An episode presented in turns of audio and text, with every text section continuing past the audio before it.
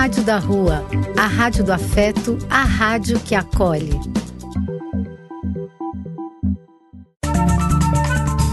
Apoio: Casa de Vó, Banho para Geral e Instituto de Políticas Relacionais. Programa do Véio. A alegria do véio pulsando nas ruas, falando da vida, do amor e das pessoas.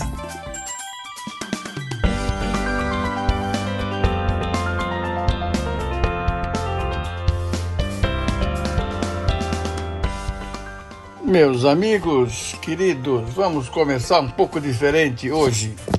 Começar com minhas palavras sobre uma, uma apresentação, digamos assim, uma música nova de um grupo novo de Israel chamado Kululan.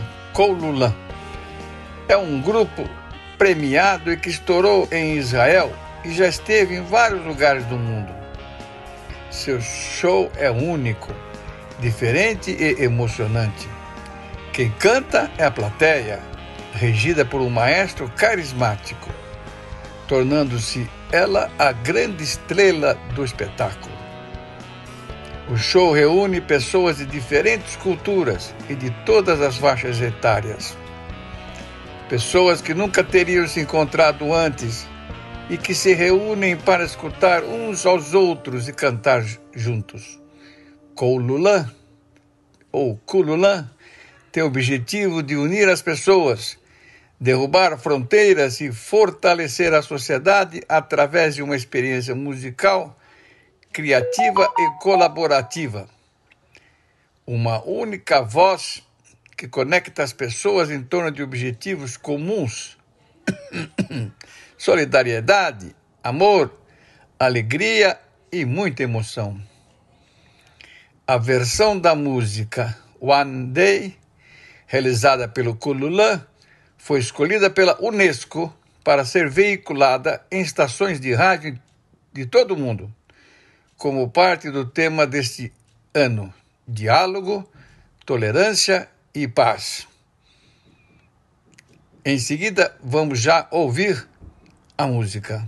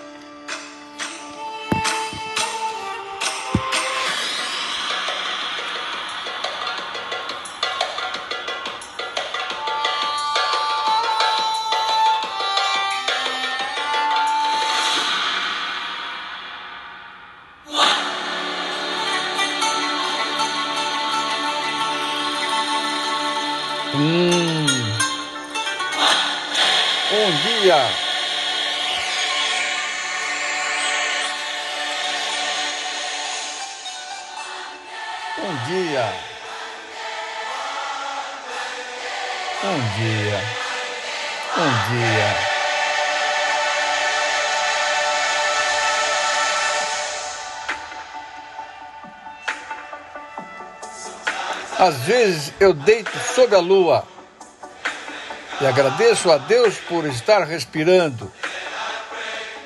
Eu rezo, não me leve logo, porque estou aqui por uma razão. Às vezes eu me afogo em minhas lágrimas, mas eu nunca deixo isso me derrubar.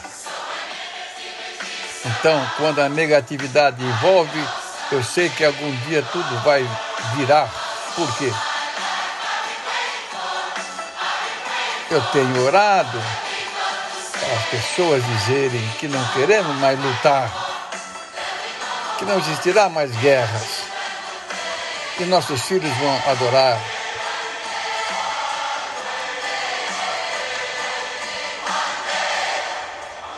Às vezes eu deito sobre a lua e agradeço a Deus por estar respirando. Eu rezo, não me leve logo porque estou aqui por uma razão. Às vezes eu me afogo em minhas lágrimas, mas eu não deixo nunca isso me derrubar. Quando a negatividade envolve, eu sei que algum dia tudo vai virar, porque toda a minha vida eu tenho esperado para as pessoas dizerem que não queremos mais lutar, que não existirá mais guerra. E nossos filhos vão brincar.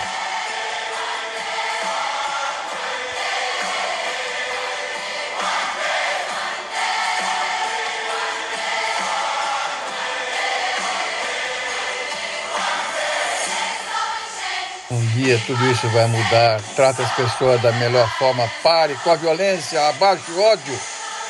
Um dia todos seremos livres e orgulhosos disso. Sob o mesmo sol e cantando música de liberdade. Pare!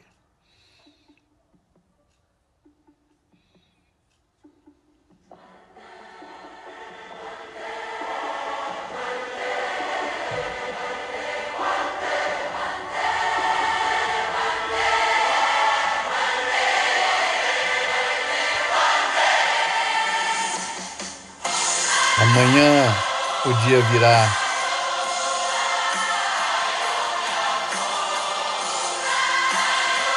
Amanhã o dia virá. Toda a minha vida tenho esperado, tenho orado para as pessoas dizerem que não queremos mais lutar, que não existirá mais guerras, e nossos filhos vão brincar.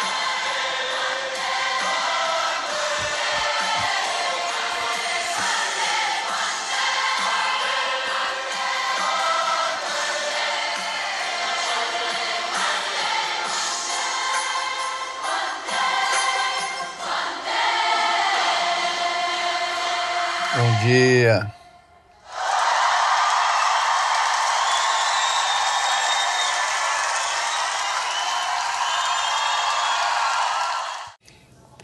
Legal essa apresentação, né? Uma música nova. Esperamos que vocês gostem, meus amigos. Dando continuidade ao nosso programa, vamos ouvir um texto que nos mandou Helena. Obrigado, Helena. Um abração. Canção das Mulheres. Que o outro saiba quando estou com medo e me tome nos braços sem fazer perguntas demais. Que o outro note quando preciso de silêncio e não vá embora batendo a porta, mas entenda que não o amarei menos porque estou quieta. Que o outro aceite que me preocupo com ele e não se irrite com minha solicitude e se ela for excessiva, saiba me dizer isso com delicadeza ou bom humor. Que o outro perceba minha fragilidade e não ria de mim, nem se aproveite disso. Que se eu faço uma bobagem, o outro goste um pouco mais de mim, porque também preciso poder fazer tolices tantas vezes que se estou apenas cansada, o outro não pense logo que estou nervosa, ou doente, ou agressiva, nem diga que reclamo demais. Que o outro sinta quanto me dói ideia da perda e ouse ficar comigo um pouco em lugar de voltar logo à sua vida. Que se estou numa fase ruim, o outro seja meu cúmplice mas sem fazer alarde nem dizendo: Olha, que estou tendo muita paciência com você. Que quando sem querer eu digo uma coisa bem inadequada diante de mais pessoas, o outro não me exponha nem me ridicularize. Que se eventualmente perco a paciência, perco a graça e perco a compostura, o outro ainda assim me ache linda e me admire que o outro não me considere sempre disponível, sempre necessariamente compreensiva, mas me aceite quando não estou podendo ser nada disso. Que finalmente o outro entenda que, mesmo se às vezes me esforço, não sou, nem devo ser, a Mulher Maravilha, mas apenas uma pessoa, vulnerável e forte, incapaz e gloriosa assustada e audaciosa, uma mulher. Poema de Lia Luft. Hoje aqui quero homenagear esta mulher, Lia Luft, Lia Left, Luft. Nasceu em Santa Cruz do Sul, 15 de setembro de 1938, Porto Alegre. Foi uma escritora e tradutora brasileira. Foi colunista mensal da revista Veja e professora aposentada da Universidade do Rio Grande do Sul. Filha do advogado e juiz Arthur Germano Fett, sua família tinha muito orgulho de suas raízes germânicas e por isso considerava-se superior aos brasileiros, embora seus integrantes tivessem chegado ao Brasil em 1825. Durante sua juventude, Lia foi tida como uma menina desobediente e contestadora. Não gostava de aprender a cozinhar nem a bordar e chegou a ser mandada para um internato por dois meses. Porém, desde cedo foi ávida leitora e tinha um relacionamento mais natural com o pai, um homem culto a quem idolatrava, do que com a mãe. Aos 19 anos, ela se converteu ao catolicismo, espantando os pais, ambos luteranos. A partir de 1959, Lia passou a residir em Porto Alegre, onde se diplomou em pedagogia e em letras anglo-germânicas pela PUC do Rio Grande do Sul. Passou a trabalhar então como tradutora de literaturas em alemão e inglês. Em 1963, aos 25 anos, casou-se com Celso Pedro Luft, então um irmão narista, 19 anos mais velho que ela. Eles se conheceram durante uma prova de vestibular, para a qual ela chegara atrasada. Tiveram três filhos. De 1970 a 1982, atuou como professora titular de Linguística da Faculdade Porto Alegrense.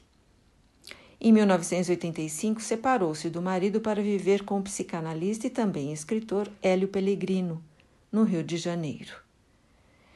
Em 2019, aos 81 anos, Lia foi internada às pressas no Hospital Moinhos de Vento, em Porto Alegre, ao sofrer um infarto agudo do miocárdio. Ela foi submetida a uma angioplastia e a um implante de estente.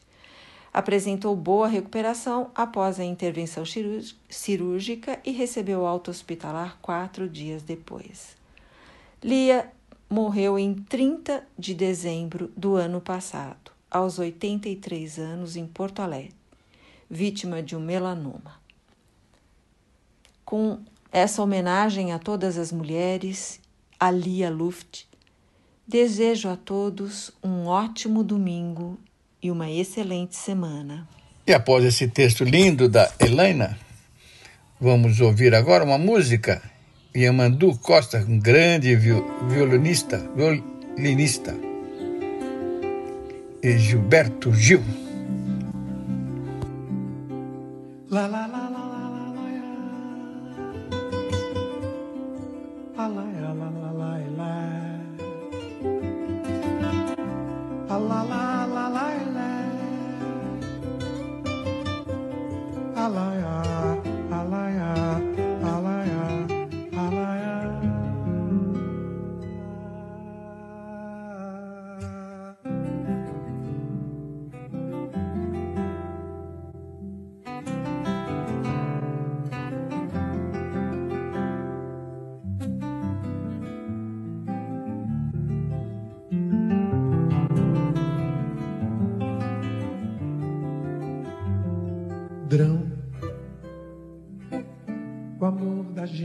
Como um grão, uma semente de ilusão. Tem que morrer para germinar, plantar em algum lugar, ressuscitar no chão nossa semeadura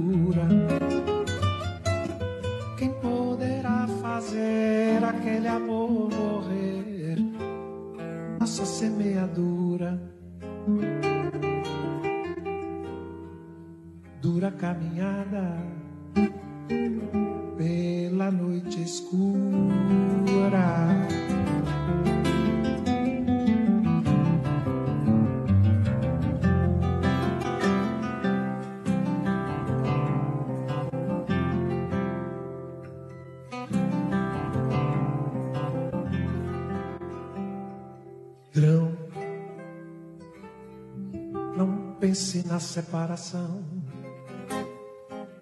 Não despedace o coração. O verdadeiro amor é vão, estende-se infinito, imenso monolito, nossa arquitetura. Quem poderá fazer aquele amor morrer? Nossa caminhadura, cama de tatame pela vida fora.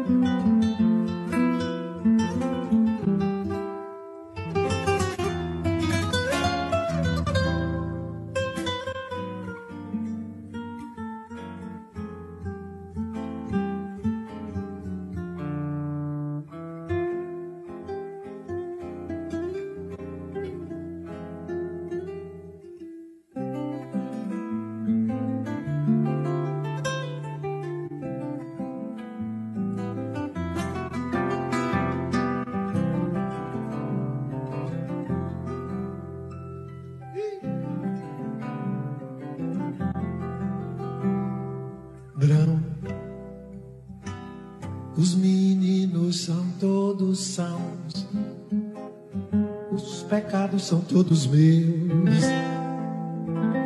Deus sabe a minha confissão,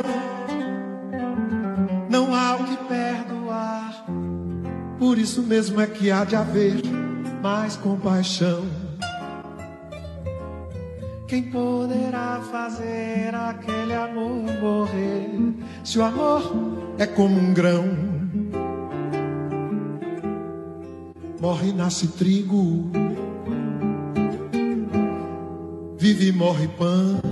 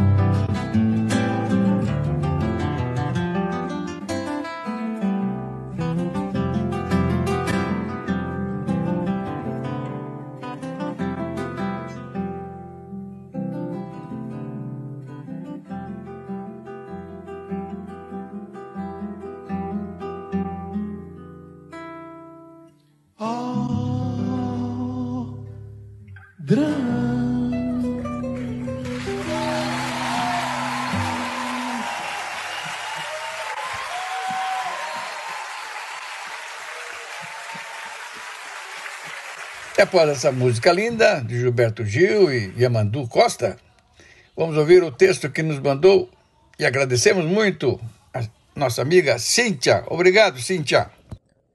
Queridos amigos e ouvintes do programa do Véio, hoje trago para vocês um assunto muito importante que foi notícia em jornais e em programas da televisão da última semana como a lei brasileira define o trabalho análogo ao escravo e o aumento das operações da Polícia Federal em 410% no ano passado. A assinatura da Lei Áurea em 1888 aboliu formalmente no Brasil a possibilidade de um ser humano ter a posse de outro, mas os reflexos desses quase 400 anos são sentidos ainda hoje. Quando o presidente Jair Bolsonaro afirma que é muito tênue a linha que separa o trabalho escravo do trabalho análogo ao escravo, ele confunde conceitos e ignora políticas construídas desde a década de 1940 no sentido de combater essas formas de exploração do trabalho.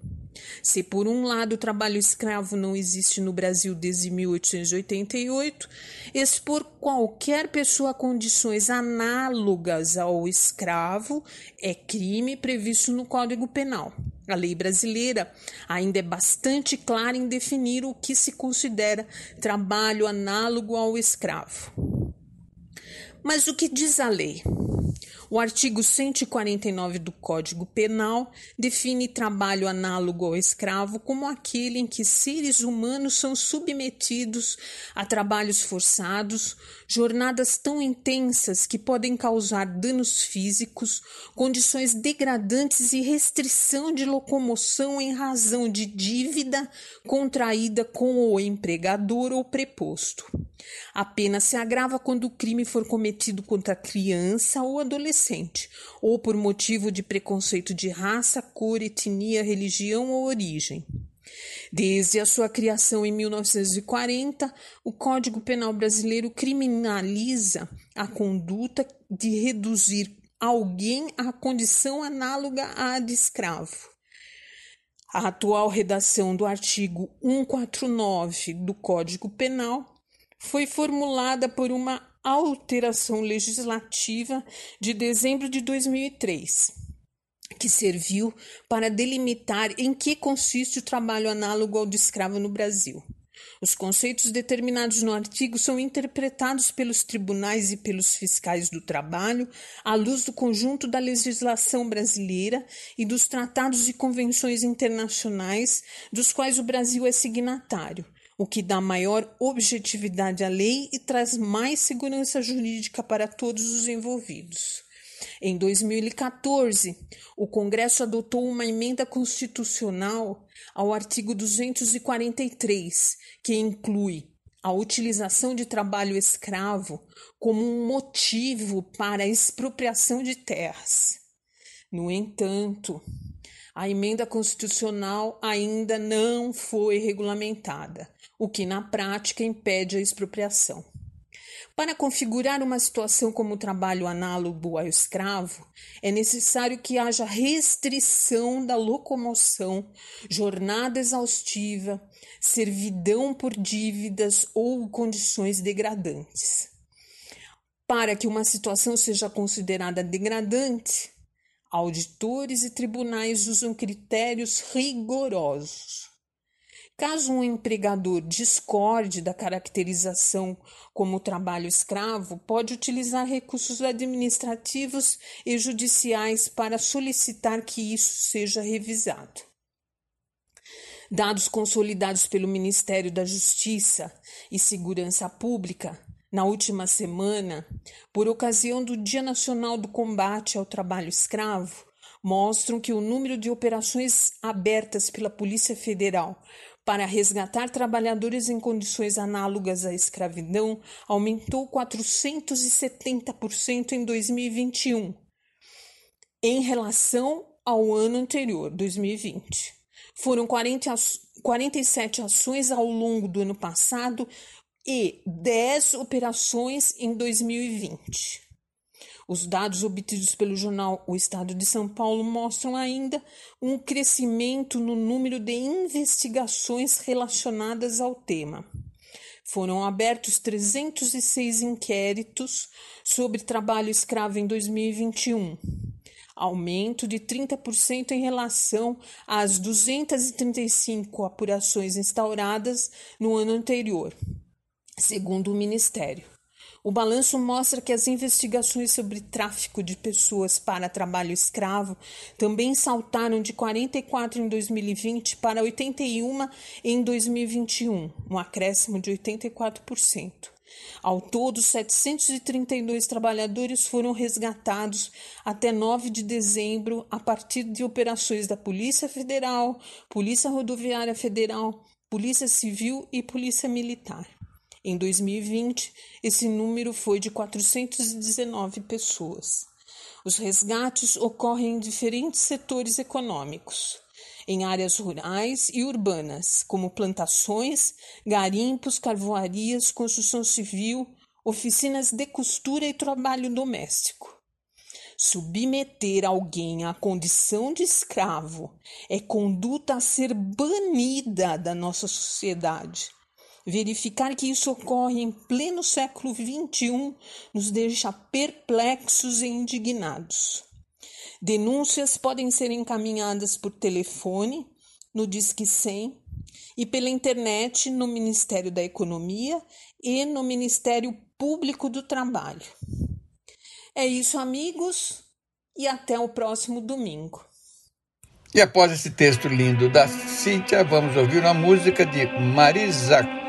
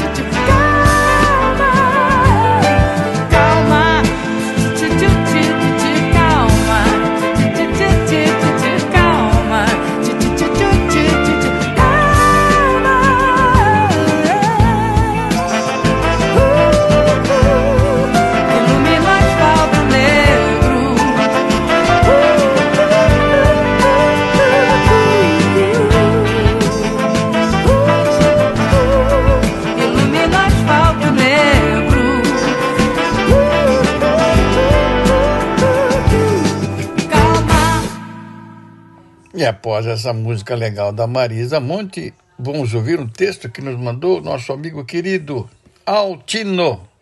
Oi, Altino, um abração para você. Bom dia, meus amigos. Um feliz domingo, com muita paz, muito amor.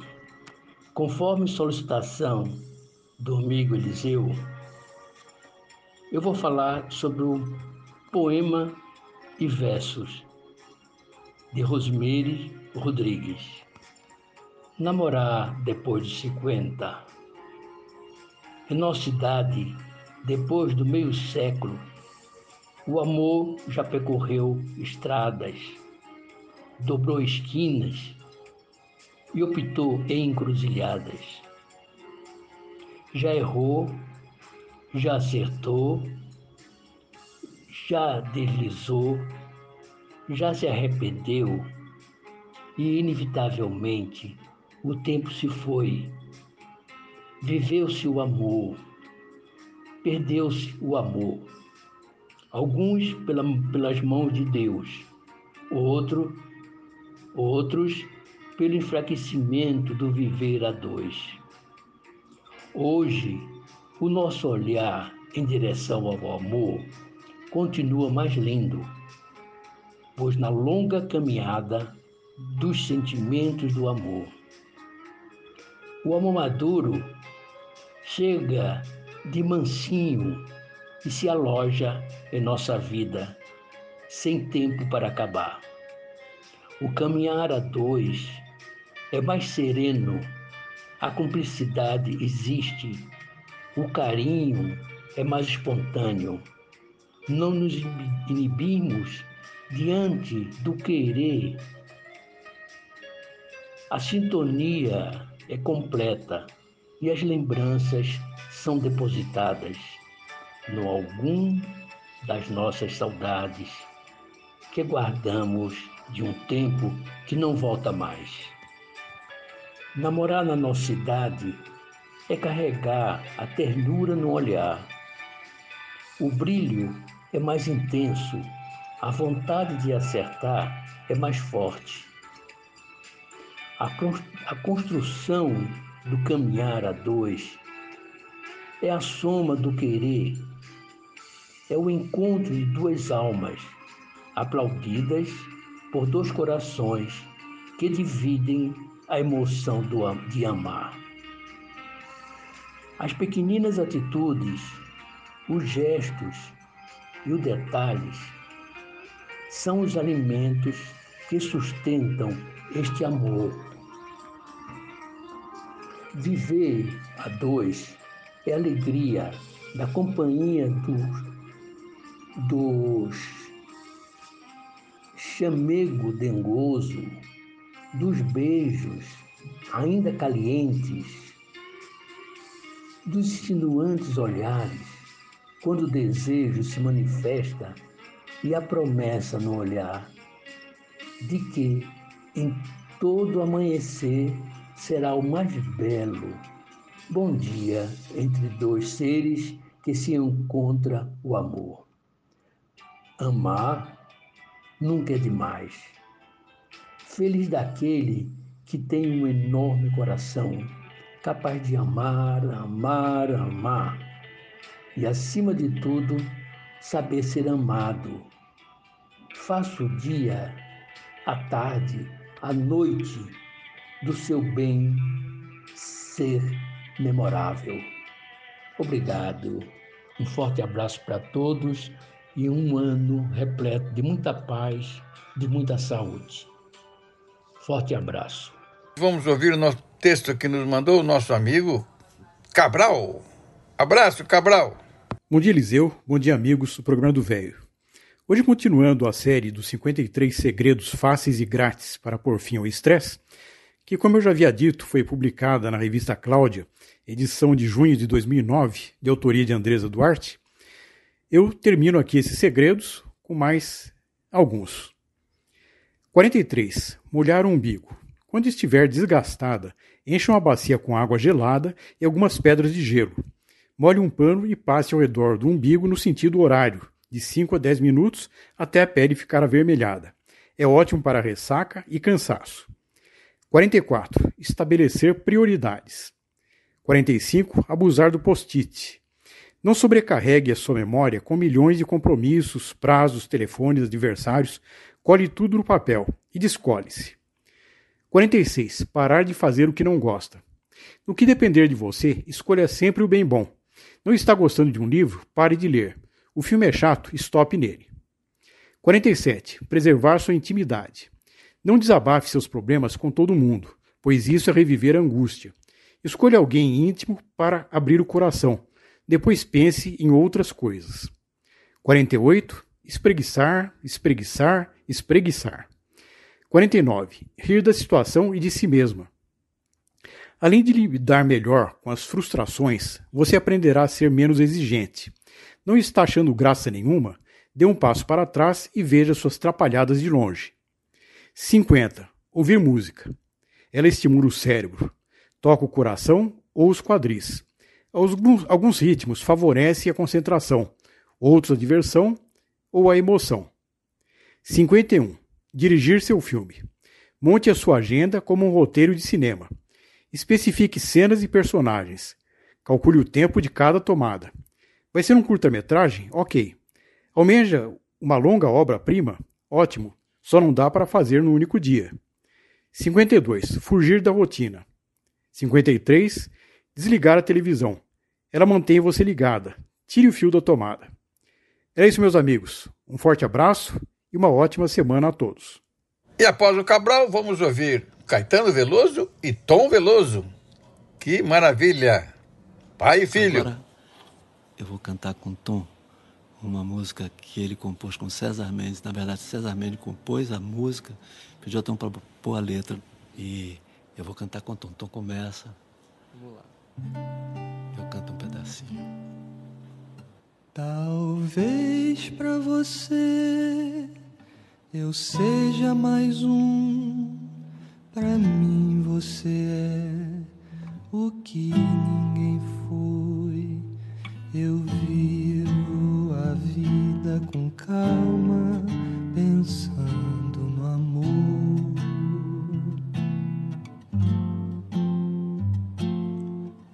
Talvez meu olhar que te conquistou não tenha mais luz, nem tenha mais cor.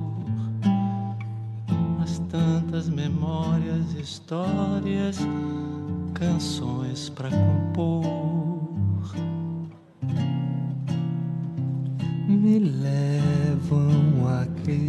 Que você planeja ficar sem me ver, mas guarda no fundo a voz da vida cantando pra nós. Talvez essa dor um dia fará do nosso lugar um forte um lar. Eu guardo no peito a vontade e a certeza de amar. E após Caetano e Tom Veloso, vamos ouvir o texto que nos mandou Anton. Olá, bom dia, amigos do programa do Velho. É com alegria que venho aqui no nosso cantinho de reflexões. Sou Anton novamente. Nos últimos tempos aqui venho falando sobre energia, sustentabilidade, desigualdade, não porque seja pessimista, mas porque me preocupo com o nosso planeta, com o nosso país, que é a nossa morada. Temos que cuidar de nossa casinha. Como será o futuro de nossos filhos, netos e bisnetos? Estamos nos últimos tempos falando e muito focados em questões de aquecimento da temperatura do planeta, do aquecimento global. Mas questões surgem aqui e acolá, nos atentando para o nosso estilo de vida. Estudo realizado pelo Centro de Resiliência de Estocolmo, na Suécia, concluiu que a poluição química vem crescendo perigosamente. Olhem só, a produção de produtos químicos aumentou 50 vezes nos últimos 50 anos. E a estimativa é que deve crescer mais 50 vezes até 2050. Ou seja, a poluição química está ultrapassando todos os limites. A natureza e o planeta não suportam. Pesticidas agrícolas, por exemplo, produzem danos à natureza, pois não somente atingem os insetos, mas tudo à sua volta, desequilibrando o meio ambiente.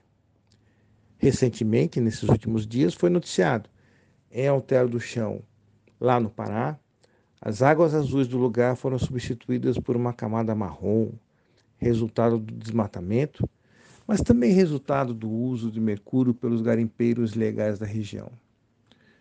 Produtos químicos se acumulam nos organismos dos seres vivos.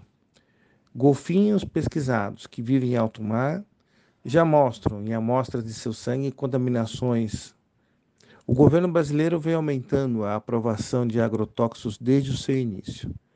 Em 2019 foram aprovados o uso de 474 substâncias.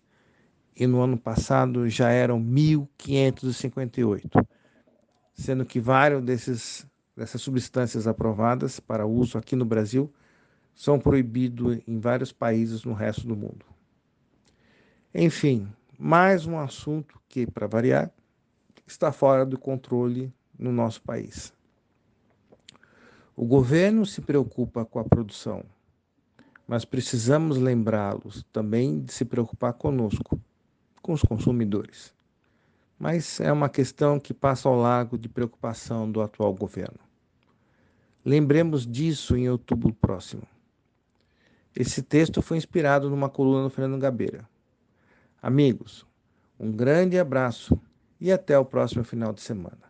Até lá. E após o texto do Anton, vamos ouvir uma música. Música antiga das boas. Corta Jaca. Que legal, gente. Maravilhoso. Vibrei.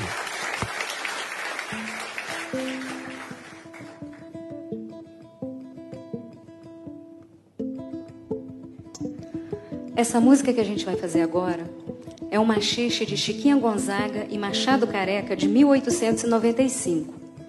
E ela esteve envolvida num escândalo lá no início da República e ficou conhecido como a Noite do Corta-Jaca. Em 1914, a então primeira-dama da República, senhora Nair de Tefé, ela organizou um jantar de despedida do presidente Hermes da Fonseca e convidou para esse jantar o seu amigo Catulo da Paixão Cearense para executar ao lado dela e ao violão o machicho corta-jaca. Foi um escândalo. A Sociedade Conservadora do Rio de Janeiro ficou indignada e no dia seguinte saiu essa matéria em todos os jornais. Rui Barbosa, que era senador da República e adversário político de Hermes da Fonseca, fez um discurso inflamado no Senado, dizendo que o machixe era a dança mais baixa, mais chula, mais grosseira de todas as danças selvagens, irmã gêmea do cateretê, do batuque e do samba. E é por isso que nós vamos fazê-la.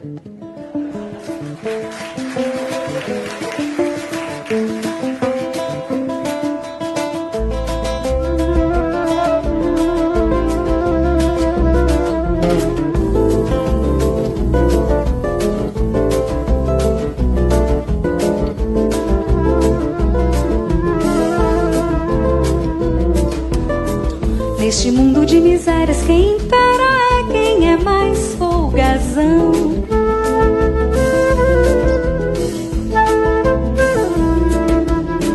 É quem sabe cortar jaca nos requebros de suprema perfeição, perfeição. É quem sabe cortar jaca nos requebros de suprema perfeição.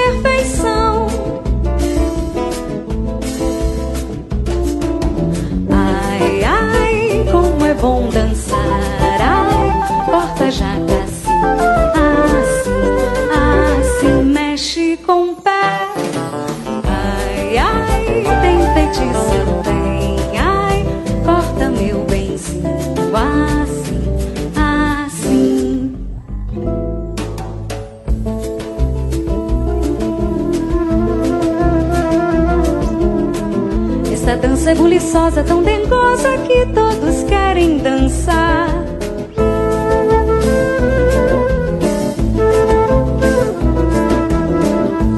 ricas baronesas nem marquesas que não saibam requebrar, requebrar. Não há ricas baronesas nem marquesas que não saibam requebrar.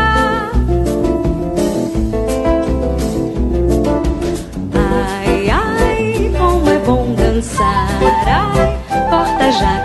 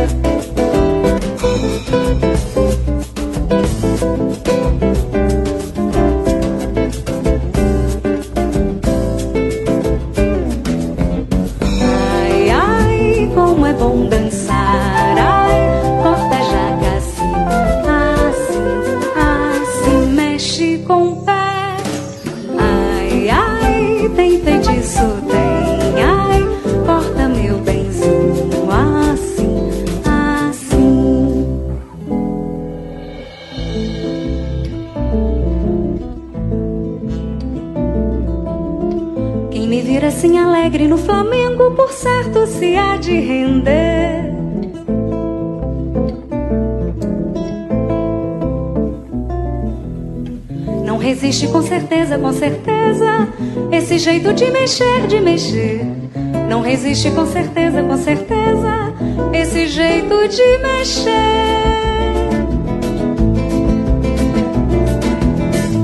Flamengo tão ruidoso, tão gostoso, vale bem meia pataca.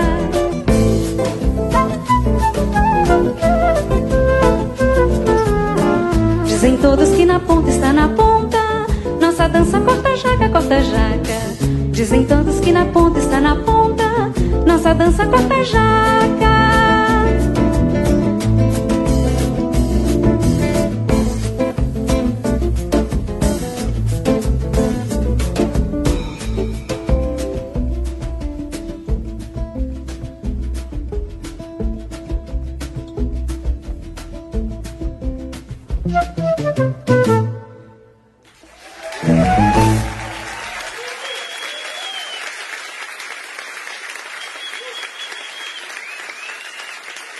Agora vibrarei muito com o texto que nos mandou minha esposa queridíssima, Fátima.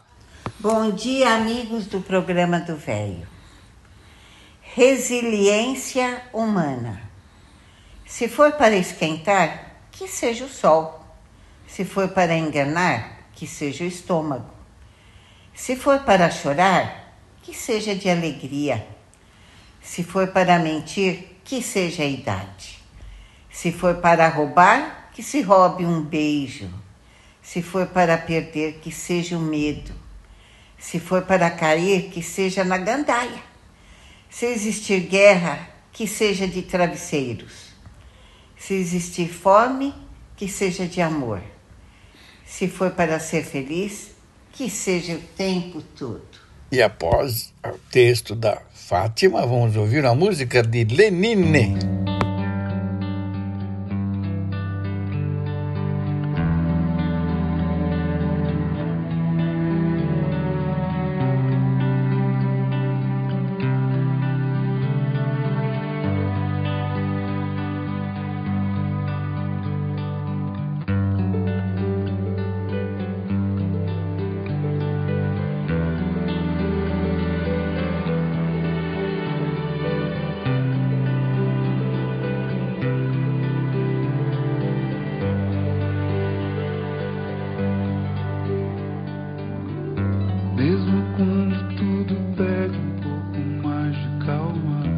Até quando o corpo pede um pouco mais de alma, a vida não para. Enquanto o tempo acelera e pede pressa, eu me recuso, faço hora,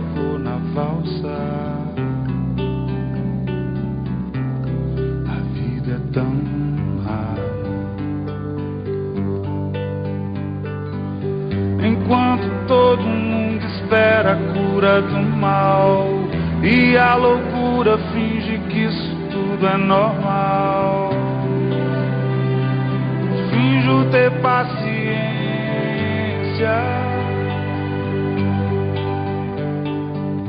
E o mundo vai girando cada vez mais veloz.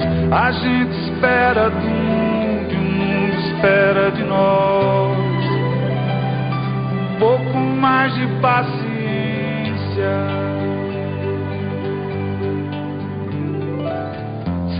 Que é tempo que lhe falta pra perceber?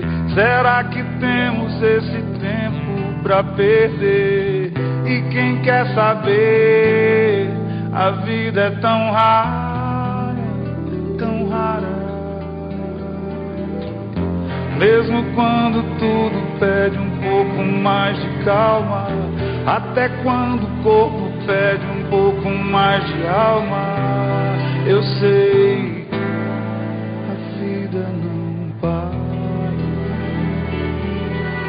A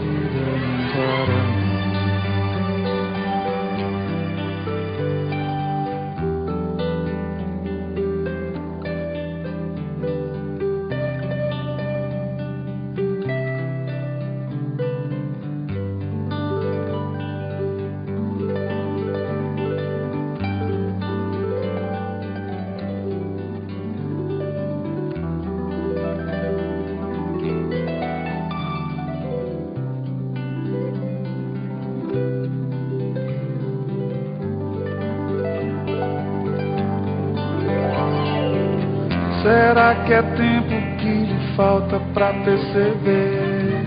Será que temos esse tempo pra perder? E quem quer saber? A vida é tão rara, tão rara. Mesmo quando tudo pede um pouco mais de calma, até quando o corpo pede um pouco mais de alma, eu sei, a vida é tão rara, a vida não para.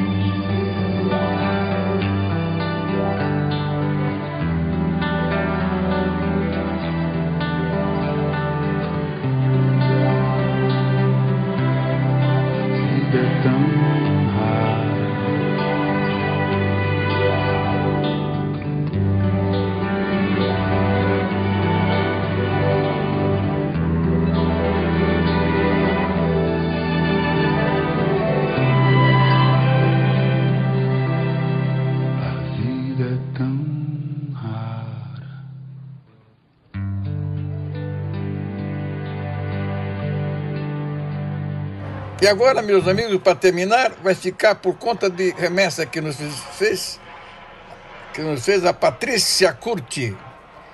Além do texto que é muito lindo, tem uma poesia, tem músicas, tem apresentação de série. Fica por conta dela, Patrícia. Muito obrigado, viu? Seja bem-vinda sempre. Obrigado, um grande abraço.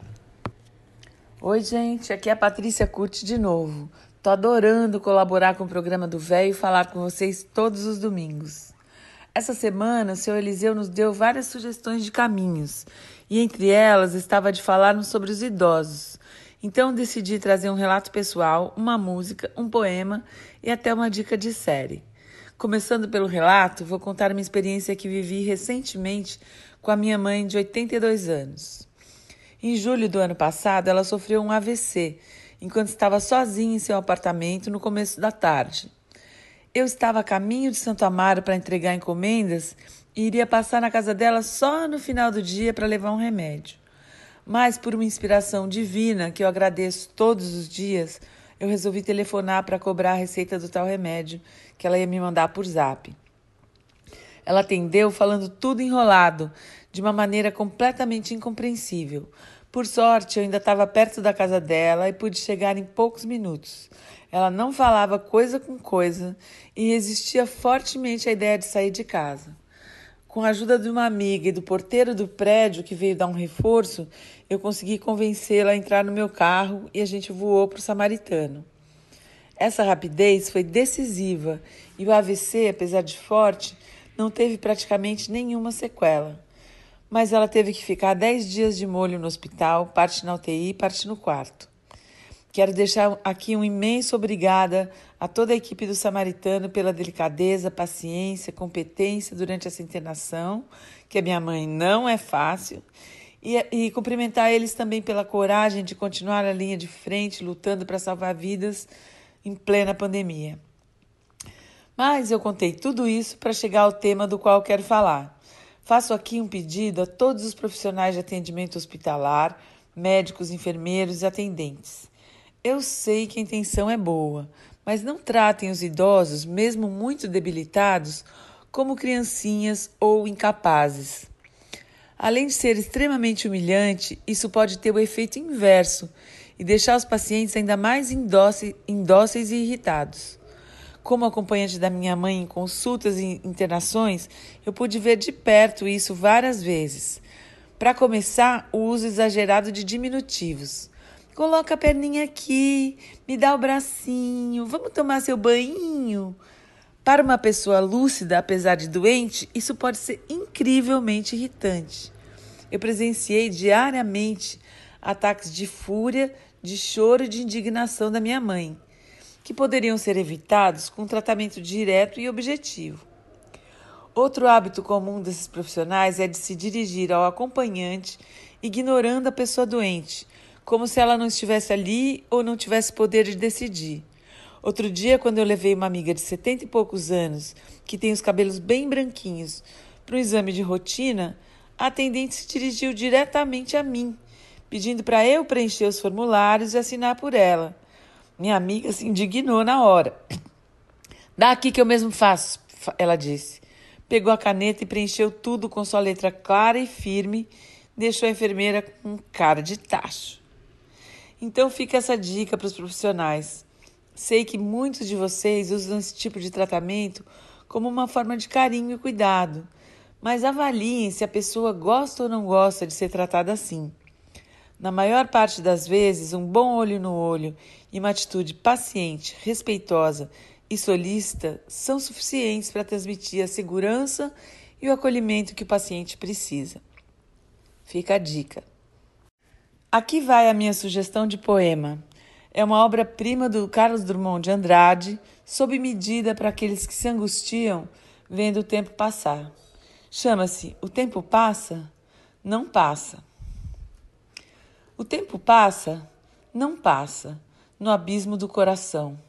Lá dentro perdura a graça do amor florindo em canção. O tempo nos aproxima, cada vez mais nos reduz a um só verso e uma rima de mãos e olhos na luz. Não há tempo consumido, nem tempo a economizar. O tempo é todo vestido de amor e tempo de amar. O meu tempo e o teu, amada, transcendem qualquer medida. Além do amor, não há nada. Amar é o sumo da vida. São mitos de calendário, tanto ontem como agora, e o teu aniversário é um nascer a toda hora. E o nosso amor, que brotou do tempo, não tem idade, pois só quem ama escutou o apelo da eternidade. Minha sugestão de música é Sapato Velho, composta por Nu Carvalho, Cláudio Nucci e Paulinho Tapajós.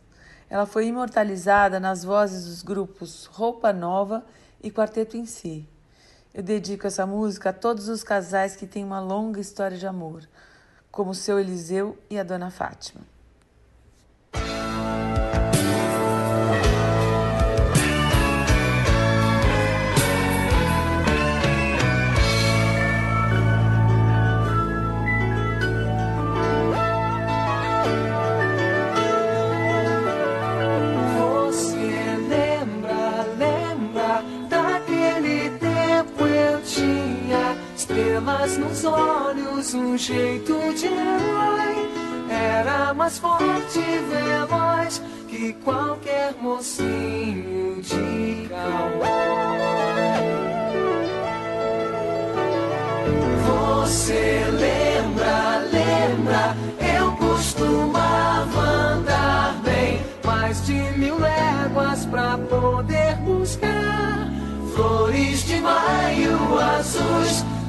Os seus cabelos enfeitar.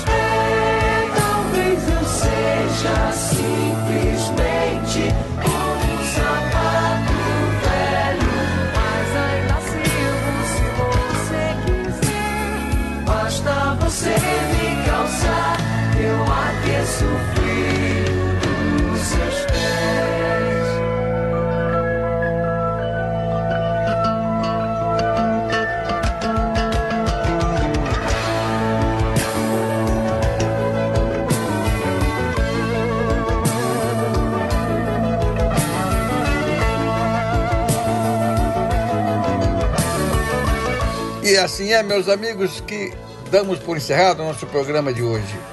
Foi muito legal estar junto com vocês. Obrigado pela audiência, obrigado por tudo. Um belo final de domingo, um belo dia, uma bela semana que começa. Um grande abraço a todos.